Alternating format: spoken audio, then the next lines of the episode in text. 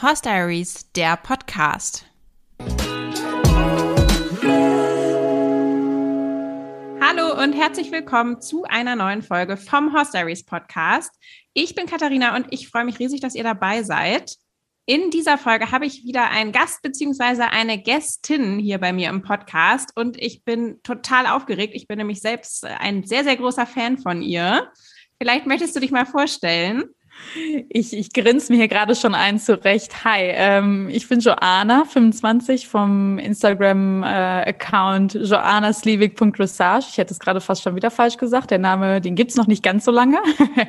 ähm, ich freue mich auch total hier zu sein und äh, freue mich, dass du mich eingeladen hast. Und ja, ja, sehr, sehr cool. Ich folge dir schon echt äh, ziemlich lange, glaube ich. Also auf jeden Fall schon, als du noch wenig Follower hattest. Und früher wegen der schönen Bilder und jetzt, weil ich einfach Fan deines Reitens bin. Muss ich ganz Vielen, vielen Dank. Vielen, vielen Dank. Ja, erzähl doch vielleicht einfach mal. Wir haben ja hier ein Thema in der Folge, das die Hörer auch schon gelesen haben, nämlich das Thema Reitsport in Brasilien. Was hast du mit Reitsport in Brasilien zu tun? Ja, ich wohne jetzt seit fast drei Jahren schon. Es sind jetzt zweieinhalb Jahre, äh, wohne ich in Brasilien. Ich bin vor zweieinhalb Jahren gemeinsam mit meinem Freund umgezogen. Ähm, ja, und wir haben uns jetzt hier inzwischen doch, ich würde schon sagen, fast ein Leben aufgebaut, arbeiten beide im Reitsport. Und ähm, ja, so kann ich heute ein bisschen was äh, über Reitsport in Brasilien erzählen. Das ist ja doch ein bisschen was anderes als bei uns zu Hause in Deutschland. Ja, absolut. Vielleicht fangen wir mal damit an, wie du überhaupt nach Brasilien gekommen bist. Ob das schon immer dein Traum war und dein Plan oder ob sich das spontan ergeben hat. Äh, ziemlich spontan. Ähm, Brasilien war bei mir eigentlich nie auf der Liste, muss ich ganz ehrlich sagen, noch nicht mal als Urlaubsziel so richtig. Ja, ich habe vor, ich glaube, es werden jetzt schon vier Jahre, ja, ich bin jetzt schon vier Jahre mit meinem Freund zusammen. Ich habe meinen Freund kennengelernt ähm, durch meinen alten Trainer. Mein Freund hat als Bereiter bei meinem alten Trainer gearbeitet. Ich habe damals äh, eine Stute bei denen gekauft, bin dann auch zu ihm zum Training gekommen, habe meinen Freund kennengelernt. Äh, ja, und wie es dann manchmal so ist, äh, haben wir dann irgendwie zusammengefunden und sind ein Paar geworden.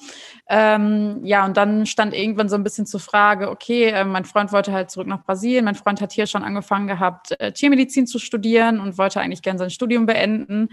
Und dann habe ich gesagt, ah, weißt du was, eigentlich würde ich auch gerne noch mal ins Ausland. Ich komme mit.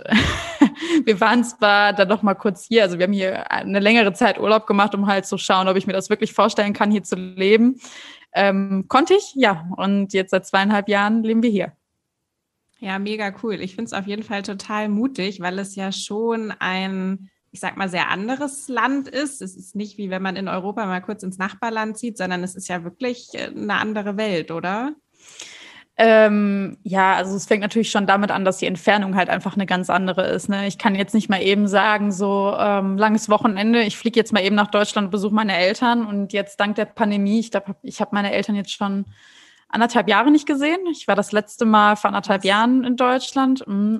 Aber ah, ich muss ganz ehrlich sagen, ich liebe Brasilien. Es ist zwar anders. Gut, ich habe mich natürlich jetzt auch schon ein bisschen dran gewöhnt. Ne? Natürlich ist es auch was anderes. Also äh, die häufigst gestellteste Frage, die ich bekomme, ja, aber wie ist es denn mit Thema Sicherheit? Ist es nicht total gefährlich in Brasilien? Also wir wohnen in Sao Paulo. Ich kann ganz ehrlich sagen, dass ich eigentlich noch nie Angst hier hatte. Also ähm, klar, Brasilien ist halt schon ein bisschen anders und die Dinge sind auch anders aufgebaut. Und zum Beispiel, es gibt halt, es gibt zwar schon so freistehende Häuser, aber jeder hat einen riesengroßen Zaun beziehungsweise eine riesengroße Mauer drumrum. Ja, es ist nicht so wie bei uns in Deutschland zu Hause, dass man irgendwie, ja, dass das Grundstück, das das Haus und man geht mal eben zur Haustür. Ja, also normalerweise hat man immer irgendwie Mauern drumrum. Es gibt halt viele so ja, Condominios heißt das, also so bewachte Wohngegenden. Zum Beispiel, wir wohnen jetzt noch äh, in einem Apartment, aber das ist ein Block aus drei Apartments und vorne hat man halt Security mehr oder weniger. Die Dinge sind schon anders, aber es ist jetzt auch nicht so, dass ich sage, oh mein Gott, ich werde hier jeden Tag überfallen oder sonst was. Also äh, überhaupt nicht. Ich fühle mich hier pudelwohl und äh, ich habe auch absolut keine Angst hier. Man hat es ja auch so ein bisschen letztlich selber in der Hand, ob man jetzt, ich sag mal, total unbedarft mit dem neuesten iPhone in der Hand irgendwie über die Straße rennt oder Ganz ob man genau. eben einfach dann darauf Rücksicht nimmt, sich angemessen verhält also ich denke auch immer, wenn Leute sagen, zum Beispiel Brasilien ist mir zu gefährlich zum Urlaub machen, denke ich so, na ja, aber da leben ja Millionen von Menschen. Es ist ja nicht so, als würde jeder da jeden Tag ausgeraubt werden. Natürlich, es ist insgesamt gefährlicher, klar. Deutschland ist auch einfach ein extrem sicheres Land. aber es ist ja machbar. Was sich so ein bisschen anschließt an diese, ich sag mal, Frage der sozialen Ungleichheit, wie, wie ist denn das im Reitsport speziell? Also ich würde sagen, in Deutschland ist es ja schon natürlich auch so, dass Reiten ein geldorientierter Sport ist. Aber so dieses normale Reiten lernen in der Reitschule ist ja für sehr viele Kinder möglich. Da muss man jetzt nicht zu den Top 10 Prozent gehören, um irgendwie die Möglichkeit zu haben, reiten zu lernen. Wie ist denn das in Brasilien? Ich könnte mir vorstellen, dass es noch extremer sich auf die Oberschicht konzentriert. Also es ist definitiv extremer und gerade bei uns, sage ich jetzt mal, in, in den Hippikas, in den Clubs, ist es schon so, um eigenes Pferd da zu haben, das ist schon, sage ich jetzt mal, ähm, man muss es natürlich immer so ein bisschen im Verhältnis sehen, ne? Und für, für brasilianische Verhältnisse und für, für den brasilianischen Mindestlohn ist es halt enorm teuer. Aber ja, wir haben zum Beispiel auch Reitschulen hier. Es gibt zum Beispiel auch Reitschulen, die, die außerhalb von der Stadt sind. Es gibt auch soziale Projekte hier mit Pferden und, und, und. Die Möglichkeit besteht schon. Aber generell ist der Reitsport halt gar nicht so, so weit verbreitet wie in Deutschland zum Beispiel. Ne? Und also ich würde schon sagen, dass Deutschland ja, für Deutschland ist Reitsport ja schon irgendwie so einer der allernormalsten Sportarten. Ne? So, was macht dein Kind, was macht deine Tochter oder dein Sohn? Ja, der reitet. Das ist ja schon eher ein normaler Sport. Hier ist das jetzt vielleicht nicht unbedingt der verbreiteste Sport einfach, ne? Und äh, man darf natürlich auch nicht vergessen, dass Sao Paulo halt einfach eine riesengroße Stadt ist, die total dicht besiedelt ist. Und es gibt hier gar nicht die Fläche, mehrere kleine Ställe zu haben. Heißt, es gibt nur zwei große Clubs dementsprechend ähm, ist das halt dann auch einfach teurer, ne? Das ist schon krass. Ich meine, wie viele Einwohner hat Sao Paulo? Weißt du es ungefähr? Boah, da fragst du mich jetzt, was ich wusste es mal. Ich, ich glaube, ich, ich möchte es jetzt unbedingt nachgucken. Ich werde es dir jetzt in einer Sekunde sagen, weil es ist Wahnsinn, weil Sao Paulo hat unglaublich viele Einwohner. Ähm, also wenn ich ja. überlege, dass es in Hamburg, also ich kann es nicht gut schätzen, aber ich würde schätzen, so 200 Pensionsstelle sicherlich gibt. Also Sao Paulo hat fast 13 Millionen Einwohner. Krass. Ja. Also es ist eine riesengroße Stadt, riesengroß. Und dann zwei ähm, Reitsportclubs ist schon ein bisschen verrückt. Genau, ja. Und ähm, also die sind zwar auch sehr zentral gelegen, ne? man hat zwar auch dann kleinere Ställe so ein bisschen außerhalb, ähm, aber ja, wie du schon sagst, ne? Also auch ich, ich komme ja eigentlich ursprünglich aus NRW. Ähm, da kennt man das natürlich so überhaupt nicht. Also da haben wir unglaublich viele Reitställe, kleinere, größere, ne? Ja, NRW ist auch so ein typisches Pferdebundesland irgendwie, aber da wohnen natürlich auch einfach viele Leute. Ja, Vielleicht ja. kannst du mal so ein bisschen erzählen von ähm, den Hippikas. Wie sind die aufgebaut? Was unterscheidet die von so einem normalen, ich sag mal, deutschen Pensionsstall? Also dadurch, dass wir nur diese zwei Clubs haben und der Begriff Club sagt es eigentlich schon, schon sehr deutlich. Also die Hippie-Cars sind nicht nur Reitställe. Also die Hippie-Cars haben auch, weiß ich nicht, zum Beispiel Tennisanlage, ähm, einen Fitnessbereich, ein Restaurant, ähm, haben aber halt eben auch Ställe. Und ähm, ich habe sowas eigentlich in Deutschland, glaube ich, noch nie gesehen. Also wir haben eigentlich fast alles. Ne? Wir haben einen eigenen Bereich nur zum Beschlagen. Wir haben eine eigene kleine Klinik. Wir haben zwei Pferde, also Apotheken sozusagen bei uns auf dem Gelände. Ähm, was haben wir noch? Ja, und äh, ist natürlich riesengroß. Ne? Also bei uns am Stall, wir haben ähm, zwei große Springplätze, einen riesengroßen Rasenplatz zum Springen, eine Springhalle, eine Dressurhalle, drei Dressurplätze, noch ein Poloplatz, ähm, eine Rennbahn und äh, noch viele Kleinigkeiten dazu. Und dann haben wir halt bei uns im Club auch noch eine Reitschule integriert, wo wir gerade beim Thema waren. Ähm, ja, und die Fläche ist riesengroß und man hat halt einfach viel, viel mehr, was man zum Beispiel in Deutschland nicht hat. Ne? Also ich meine, welcher Reitstall hat eine eigene Klinik, ne? Ja, das stimmt. Es gibt es manchmal umgekehrt eher, dass an der Klinik dann noch ein kleiner Pensionsstall mit dran ist. Aber das ist schon, schon verrückt aus deutscher Sicht. Und also definitiv eine Umstellung. Ich fand das am Anfang auch total crazy und dachte mir, was ist das hier? Noch nie gesehen. Ja, ja. klar. Wie, wie ist es denn von den Reitweisen her? Gibt es dann in einer Hippika verschiedene Reitweisen oder ist das alles, ich sag mal, FN-brasilianisches Äquivalent dazu? Ja, schon. Also ähm, natürlich gibt es in Brasilien auch Western und verschiedene andere Reitweisen, Fahrsport, Rennsport, aber ich sag mal so, in der Hippica ist es halt hauptsächlich, also ich glaube, wir haben auch ein bisschen Volti, aber ganz, ganz wenig. Springsport ist ganz extrem vertreten, also unglaublich viele Springreiter und ähm, halt das kleinere Dressursegment, sage ich jetzt mal. Also man muss schon sagen, dass ähm, im Rasieren der Springsport deutlich mehr vertreten ist als, äh, als die Dressur. ist ja interessant, hätte ich gar nicht so vermutet. Leider, leider. Und gibt es auch, ich sag mal, normale Hobbyreiter, die ganz normal arbeiten gehen und abends nach der Arbeit zu ihrem Pferd fahren und das dann in der Hippika stehen haben, so dieses Amateurreiten? Gibt es ganz, ganz viel. Also natürlich, es gibt natürlich nicht nur Profireiter, es gibt ganz, ganz viele Amateure. Es gibt Amateure, die teilweise vorher reiten. Es gibt Amateure, die, die nach der Arbeit reiten. Allerdings weniger, weil bei uns auch zum Beispiel die Öffnungszeiten ähm, etwas gewöhnungsbedürftig sind ähm, und der Umgang generell so ein bisschen anders ist. Also ja, für viele Freizeitreiter ist die Realität halt einfach ganz anders als in Deutschland. Ne? Bei uns in Deutschland ist es halt so, ja, du hast halt irgendwie dein Pferd, du kümmerst dich wirklich drum, hast vielleicht ein paar Mal in der Woche irgendwie Reitunterricht und ähm, kümmerst dich äh, ansonsten oder bewegst dein Pferd halt irgendwie ansonsten alleine. Und ähm, hier ist halt wirklich viel so, dass eigentlich, ich würde sagen, so gut wie jeder hat einen Trainer und das Pferd irgendwie zumindest in Teil beritt. Und ähm, für viele ist es halt so, auch wirklich so, dass die wirklich gar nicht wissen, zum Beispiel, okay, wie sattel ich mein Pferd, wie trenne sich mein Pferd, ne? das macht halt immer der Pfleger. Und im Normalfall hat der Pfleger halt um vier Uhr nachmittags Feierabend, ja, und dann ist da auch so ein bisschen Totentanz, ne? das muss man ganz ehrlich sagen. Ab vier Uhr ist da echt so ein bisschen tote Hose, ne. Aber natürlich, es gibt auch viele, die zum Beispiel vor der Arbeit äh, reiten oder wie auch immer, ne, die zum Beispiel noch zur Schule gehen und es dann halt irgendwie nach der Schule schaffen. Ähm, es gibt auf jeden Fall diesen Freizeitbereich, aber es ist halt doch irgendwie ganz schön anders, muss man sagen. An ich hatte einen kleinen Kulturschock. An sich finde ich, ist es ja sehr positiv, dass jeder auch einen Trainer hat und auch Beritt hat, weil ich finde das in Deutschland manchmal ein bisschen schade, dass sehr viele Freizeitreiter immer meinen, sie müssten alles selbst machen und alles selbst schaffen. Und es gibt ja super viele, die sind ganz stolz darauf, dass sie noch nie Beritt hatten. Und ich kann das ein Stück weit nachvollziehen, dass man was selber schaffen möchte. Aber ich denke immer, naja, aber was kannst du dir denn jetzt davon kaufen, dass nie ein Bereiter auf deinem Pferd saß? Also, wenn man Hilfe braucht, ist doch gut, sie sich zu holen, anstatt sich so zu quälen.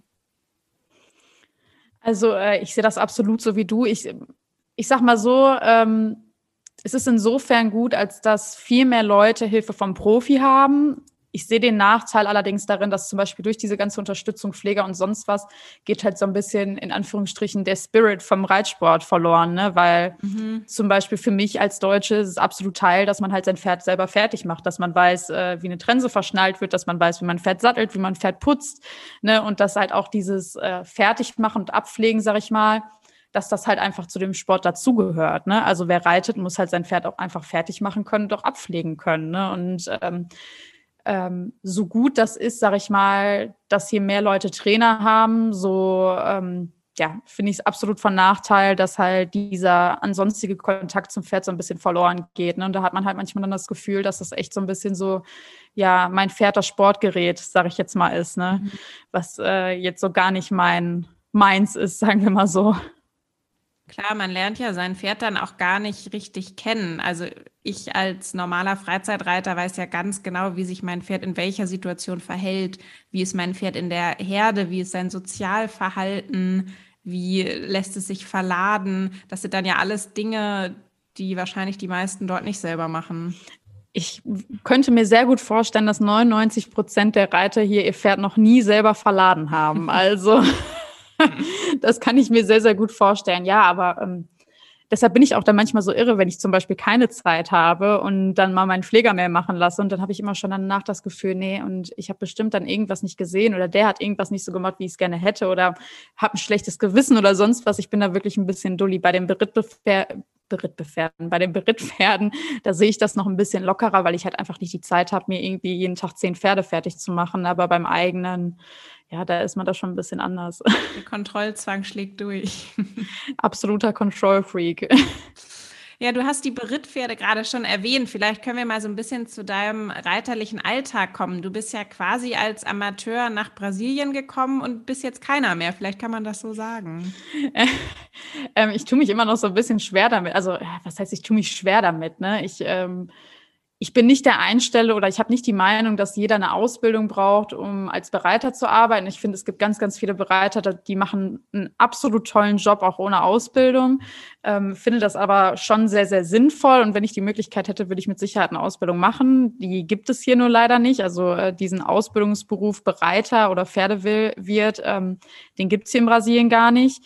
Ja, und wie du schon gesagt hast, ich bin als Amateur hier nach Brasilien gekommen, habe dann schon immer viel von meinem Freund, also mein Freund ist, ist Bereiter, habe dann schon immer mal viel Pferde von ihm mitgeritten und und und und besonders äh, im letzten Jahr durch die Pandemie ähm, ja, wurde das immer mehr und mehr und ähm, wir haben uns Anfang des Jahres entschieden, äh, Eigentum zu kaufen und äh, selber einen Stall zu bauen. Und ähm, ja, bevor wir diese Entscheidung gefällt haben, war dann natürlich die Frage, okay, ähm, ja, wollen wir das wirklich machen? Weil wenn wir das machen wollen, dann eigentlich nur gemeinsam und äh, dann gemeinsam arbeiten. Also es stand schon immer mal wieder zur Debatte. Wir haben es dann aber immer mal wieder so, so ein bisschen, ja, niedergeschmettert, weil ich sag mal so als Paar zusammenarbeiten. Wir wussten halt nicht, ob das wirklich gut geht. Und ähm, es ist natürlich auch so, wenn man jetzt zu zweit in dem Bereich arbeitet, ne, falls mal irgendwas passiert, hat man halt auch nur ein Standbein. Ne? Es ist nicht so, dass der Partner noch mal irgendwas anderes macht und da äh, noch mal irgendwie ähm, anders Geld mit nach Hause bringen kann, sage ich jetzt mal so. Ja, jedenfalls haben wir uns dann mit dem Entschluss, äh, wir bauen, auch dazu entschieden, dass wir richtig anfangen, gemeinsam zu arbeiten. Ja, und seit Anfang des Jahres arbeite ich jetzt fest mit meinem Freund, arbeite als Bereiterin, gebe Unterricht. Ja. Vielleicht schon mal als kleiner Teaser zu diesem Thema Beziehung mit einem Reiter, mit einem Profireiter, machen wir noch mal eine separate Folge, weil das finde ich auch super spannend. Das wird bestimmt noch spannend, spannend und niederschmetternd. die, die Realität. genau. Und magst du mal erzählen, wie jetzt so aktuell dein Alltag aussieht? Momentan ist ja euer Stall noch nicht fertig. Das heißt, ihr arbeitet beide in der Hippika, richtig? Ganz genau. Also äh, mein Freund arbeitet inzwischen auch in der anderen Hippica. Also wir haben Berittpferde in beiden Stellen hier in Sao Paulo. Unser eigener Stall ist noch im Bau. Ähm, ja, wie sieht mein Tag aus? Also ich fange eigentlich meistens so um 6, 6.30 Uhr an. Und dann reite ich eigentlich ein Pferd nach dem anderen weg, geht zwischendurch Unterricht, ähm, baue Intef irgendwann so um die Mittagszeit rum auch noch mit ein. Und ähm, ja, ich habe da meistens so am Tag, ich würde sagen, im Durchschnitt so um die zehn Pferde, manchmal mehr, manchmal weniger. Wenn ich so sieben Pferde habe, dann denke ich schon so, boah, fast wie ein freier Tag. und ähm, ja, da gibt's auch Tage, wo es dann mal 14 sind zum Beispiel. Aber ähm, ja, in der Regel habe ich mehr Pferde im Beritt, als dass ich Unterricht gebe. Ich gebe am Tag meistens so im Durchschnitt zwei bis dreimal Unterricht, den Rest reite ich. Ja, und so sieht eigentlich der Tag aus. Ich bin dann meistens so gegen 4 Uhr fertig, manchmal auch ein bisschen später. Das geht ja eigentlich noch für die Anzahl an Pferden. Ja. Aber du bist ja nicht nur Bereiterin, du hast ja auch noch ein kleines Studium an der Backe, kleines könnte man Studium, vielleicht sagen. Stimmt, ja. Neben, neben Hausbau, ja, wir haben auch zwei Welpen zu Hause, zwei Pitbulls. Ähm, dann ähm, mache ich eigentlich im Moment auch noch ein, ein äh, Praktikum nebenbei. Das weiß ich eigentlich gar nicht, wie ich das alles auf die Kette kriege. Und ich bin gerade noch dabei, meine Masterarbeit zu schreiben. Ich habe ähm, im Bachelor Wirtschaftspsychologie studiert und ähm, habe jetzt hier noch einen Master gemacht in International Management und bin eigentlich zum Glück so gut wie fertig. Ich muss nur noch meine Masterarbeit fertig kriegen. Ähm, das ist nur leider im Moment auch äh, regelmäßig mit Nervenzusammenbrüchen verbunden. Das kann ich sehr gut nachvollziehen. Ich erinnere mich auch noch an diese Hausarbeitenzeiten. Das war immer Furchtbar. mental anstrengend. Du hast ja gerade schon mal kurz Intef erwähnt. Wer ist denn Intef? Ja, Intef ist mein Pferd. Ähm, ich habe Intef vor zwei Jahren, zweieinhalb Jahren, zwei Jahre, ja, nee, zweieinhalb Jahren ungefähr, habe ich ihn gekauft. Ähm, der war bei uns als Beritt- und Verkaufspferd. Das war eigentlich total bescheuert. Also ich habe den schon am Anfang relativ viel mitgeritten und irgendwann meinte unser Tierarzt, der auch ein sehr, sehr guter Freund von mir ist, schon zu mir, ja, kauf das Pferd. Ne? Und da meinte ich zu dem, bist du bescheuert? Weil als Intef zu uns kam, ich glaube, der war fünf, ähm, aber der der war vielleicht noch nicht mal auf einem, also eine Reitpferdeprüfung wäre vielleicht gerade so drin gewesen, aber das war es dann auch schon. Also ähm, Anlehnung absolut schwierig und ja, halt einfach ein super unerfahrenes Pferd. Und da habe ich zu dem noch gesagt, ach du spinnst. Und dann war der noch ein halbes Jahr bei uns. Ähm, mein Freund ist den teilweise geritten, ich bin den teilweise geritten. Mein Freund hat ihn auch ein paar Mal noch auf dem Turnier vorgestellt, ich glaube zweimal. Ähm, ist auch dann noch eine L mit dem geritten. Eine A und eine L, glaube ich. Und ähm, dann waren eigentlich auch schon ein paar Kunden an ihm interessiert. Und dann habe ich irgendwann zu meinem Freund gesagt, boah, nee, ich kaufe den jetzt. Ich, der darf nicht weg, ich kaufe ihn jetzt. Ähm, ja, dann habe ich Intef gekauft. Und jetzt ist Intef seit zweieinhalb Jahren auch äh, richtig bei mir. Und ähm, ja, hat sich ganz gut entwickelt, sagen wir mal so. Ja, erzähl mal, was meinst du mit ganz gut entwickelt? Ja, Intef ist jetzt acht, ähm, war jetzt dieses Jahr schon ziemlich erfolgreich in der Klasse S unterwegs, ähm, ist jetzt oder wird jetzt die nächsten Turniere auch im St. Georg vorgestellt. Bei uns ist die Aufteilung ja so ein bisschen unterschiedlich. Also ähm, wir haben sozusagen eine kleine S. Da ist zwar mehr drin als in der M2 Sterne, aber noch nicht alles von der S1 Sterne wie in Deutschland. Und die nächste Stufe ist dann halt direkt der St. Georg. Und ähm, ja, er ist jetzt gerade auf dieser Kippe zum St. Georg und ja, gucken wir mal, dass wir dann über ein Jahr irgendwie für die, für die Small Tour, also St. Georg und äh, Intermedia um fertig kriegen, äh, jetzt habe ich schon Portugiesisch gesprochen, Intermedia 1 fertig kriegen. Ja, mal gucken, wo die Reise dann auch hingeht. Beeindruckende Entwicklung, sowohl von dir als aber auch vom Pferd in dieser ziemlich kurzen Zeit, oder? Hättest du damit gerechnet? Ah, auf gar keinen Fall. Also ich muss aber ganz ehrlich sagen, dass das Pferd einfach unglaublich viel mitbringt. Also der hat jeden Tag Bock, der ist, hat eine super Einstellung, der ist wirklich eigentlich okay, abgesehen von den Wechseln, wirklich ein Pferd, was, sag ich mal, sehr, sehr, sehr, sehr viele Stärken mitbringt. Ne? Gerade so, was die Versammlungen betrifft, ist er wirklich ziemlich talentiert, würde ich sagen, und auch ein Pferd, wo ich sagen würde, dass da noch mehr geht und dass es auf jeden Fall ein Pferd ist, was Potenzial für ein Grand Prix hat.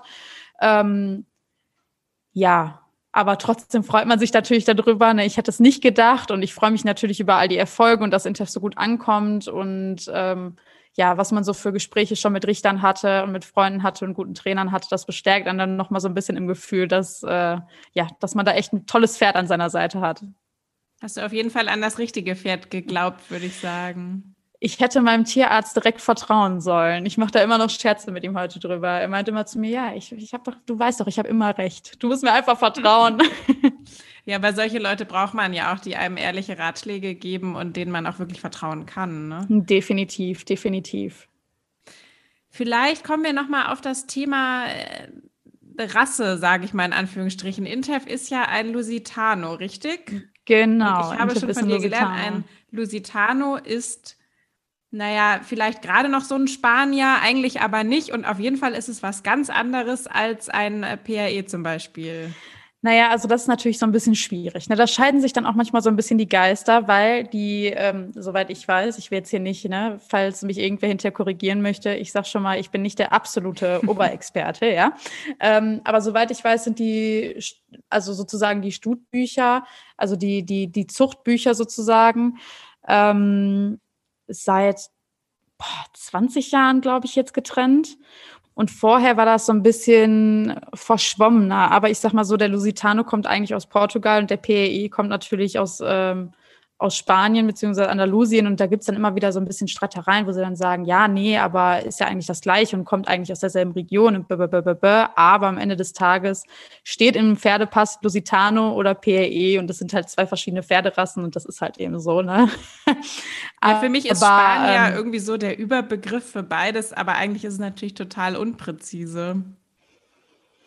Da werden sich die Portugiesen jetzt sicherlich ärgern, die dann sagen, hä, wir sind dasselbe wie die Spanier. Nein, aber äh, ich kann das gut verstehen. Bei mir ging es auch ganz, ganz lange so, bis ich mich mehr mit der Rasse beschäftigt habe. Und ähm, ja. Und wie ist so die Verteilung zwischen Warmblütern und Lusitanos im Dressursport in Brasilien? So langsam gibt es auch deutlich mehr Warmblüter. Ich würde sagen, wenn man jetzt so sich eine Prüfung anschaut, nicht 50-50. Ich würde sagen, vielleicht 40 Prozent Warmblüter, 60 Prozent Lusitanus, wobei das mit der Warmblüteranzahl echt deutlich steigt. Ähm, und was auch inzwischen viel gibt oder ähm, was man auch immer häufiger sieht, ist halt Halbblüter, eine halb Lusitano, halb Warmblut. Das ist auch inzwischen deutlicher vertreten. Und das wird auch bewusst so gezüchtet?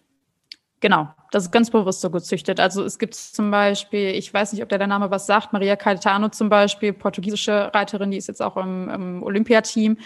Die hat ähm, zwei Halbblüter, die sind, also von den beiden Pferden bin ich wirklich absolut begeistert, weil äh, ein Wahnsinn. Und man muss halt natürlich ganz ehrlich sagen, dass ähm, ja, der Lusitano bringt natürlich Vorteile mit, ein Warmblüter bringt Vorteile mit und wenn man das irgendwie mit guter Zuchterfahrung und gut bedacht irgendwie mischen kann, wieso nicht?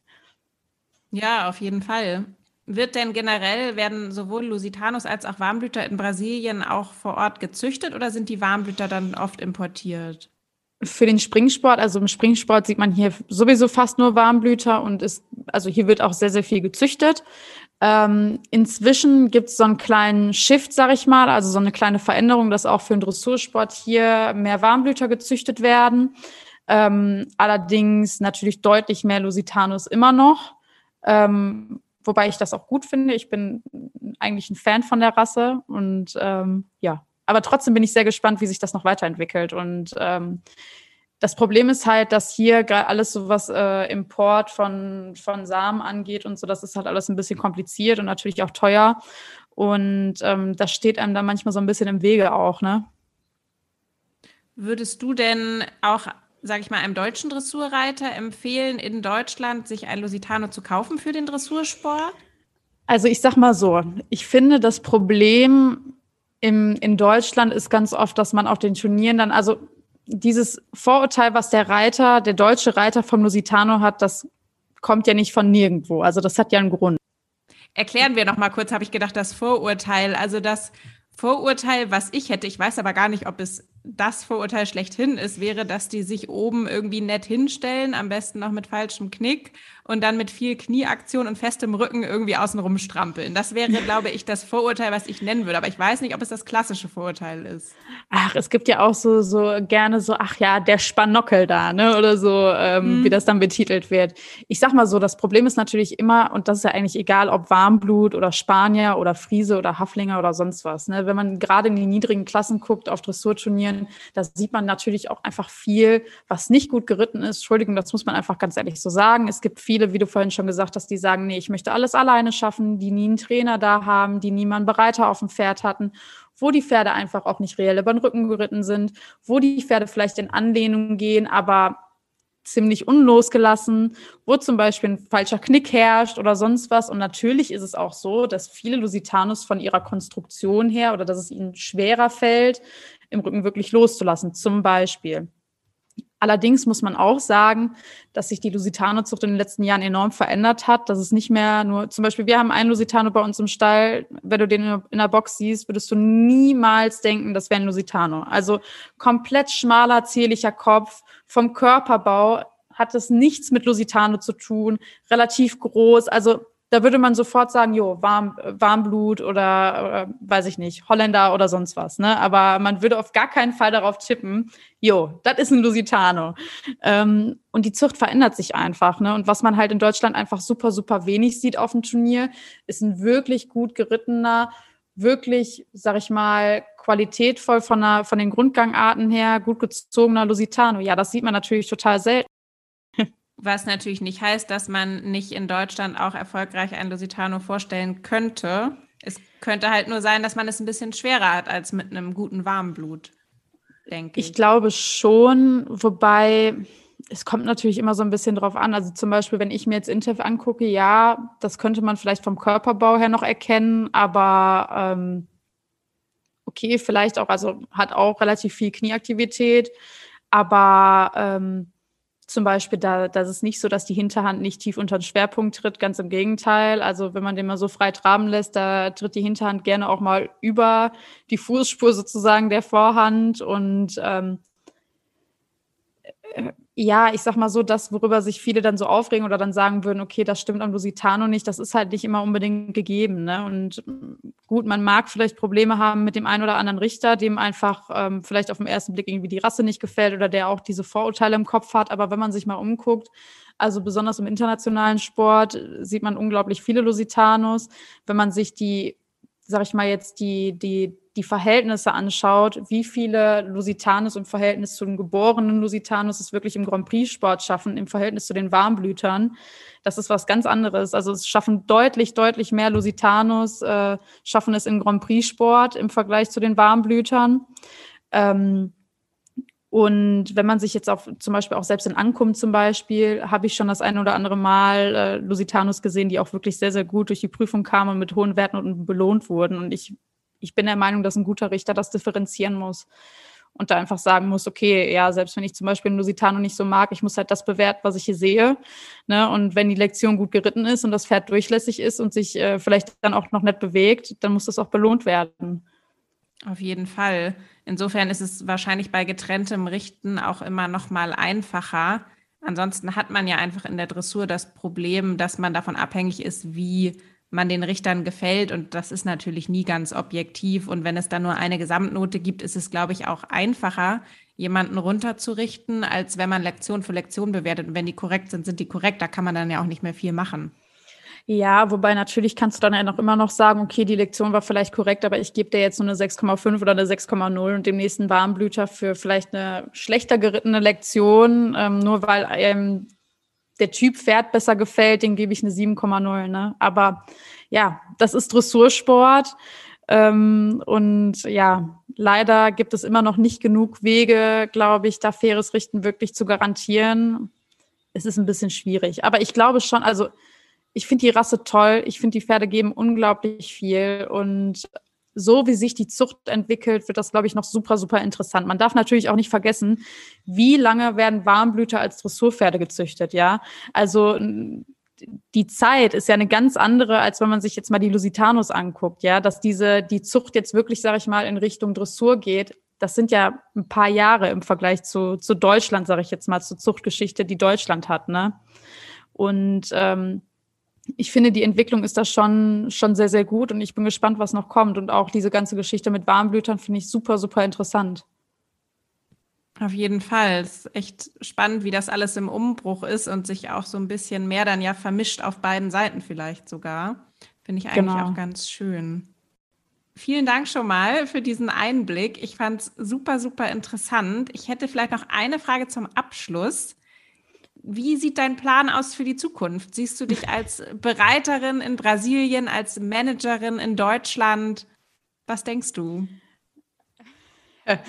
Ähm, wenn meine Mama das jetzt hört, die kriegt vielleicht einen Nervenzusammenbruch. Nein, äh, ich glaube, die hat sich mit dem Fakt schon abgeschlossen, dass äh, zumindest momentan unser Leben hier ist. Also wenn ich mir hier keine Zukunft vorstellen könnte, ich meine, klar, es ist nie ausgeschlossen, dass wir irgendwann mal nach Deutschland zurückkommen, aber dann hätten wir jetzt hier nichts gekauft und dann würden wir keinen eigenen Stall bauen. Und ähm, ich sehe mich auf jeden Fall, zumindest momentan auf lange Sicht in dem Beruf und ähm, hoffentlich lange und glücklich mit meinem Partner ähm, im Reitsport. Und ja, erstmal gucken, wie es jetzt alles wird, wenn unser Stall fertig ist. Aber natürlich ist es kein Projekt, was man jetzt irgendwie für ein Jahr geschaltet hat. Also es ist natürlich schon ähm, für die Zukunft geplant. Aber wer weiß, vielleicht, vielleicht findet man uns auch irgendwann wieder in Deutschland zum Thema, weiß ich nicht, Management und sonst was. Ähm, es ist immer schwierig. Also ich hätte wahrscheinlich vor drei Jahren hätte ich gesagt, bist du verrückt, ich werde doch nicht Bereiterin. Heute sage ich, bist du verrückt, ich, ich verbringe doch nicht meinen ganzen Tag im Büro ähm, und, und sitze da irgendwie den ganzen Tag am Schreibtisch. Im Endeffekt weiß man es nie mit Sicherheit, aber ich kann so viel sagen, dass ich im, im Moment ziemlich glücklich bin, ähm, ja, mit dem, was das Leben uns so bringt und äh, dass ich glücklich bin mit dem, was ich jeden Tag mache und dass ich jeden Tag äh, motiviert und mit Freude aufstehe, auch wenn der Wecker um äh, 5 Uhr morgens klingelt und ich irgendwie in aller Frühe dann um 6 Uhr schon auf dem ersten Pferd sitze. Ähm, ja, ich glaube, das, das sagt genug. Ich denke auch, das ist ein sehr schönes Schlusswort. Vielen, vielen Dank, Joanna, dass du heute dabei warst. Es hat sehr viel Spaß gemacht und ich habe viel Neues gelernt. Vielen, vielen Dank dir. Es hat wirklich sehr viel Spaß gemacht. Dann wünschen wir allen noch einen schönen Nachmittag, Abend, wann auch immer ihr diese Folge hört. Und ich freue mich, wenn ihr beim nächsten Mal auch wieder dabei seid. Bis bald. Tschüssi.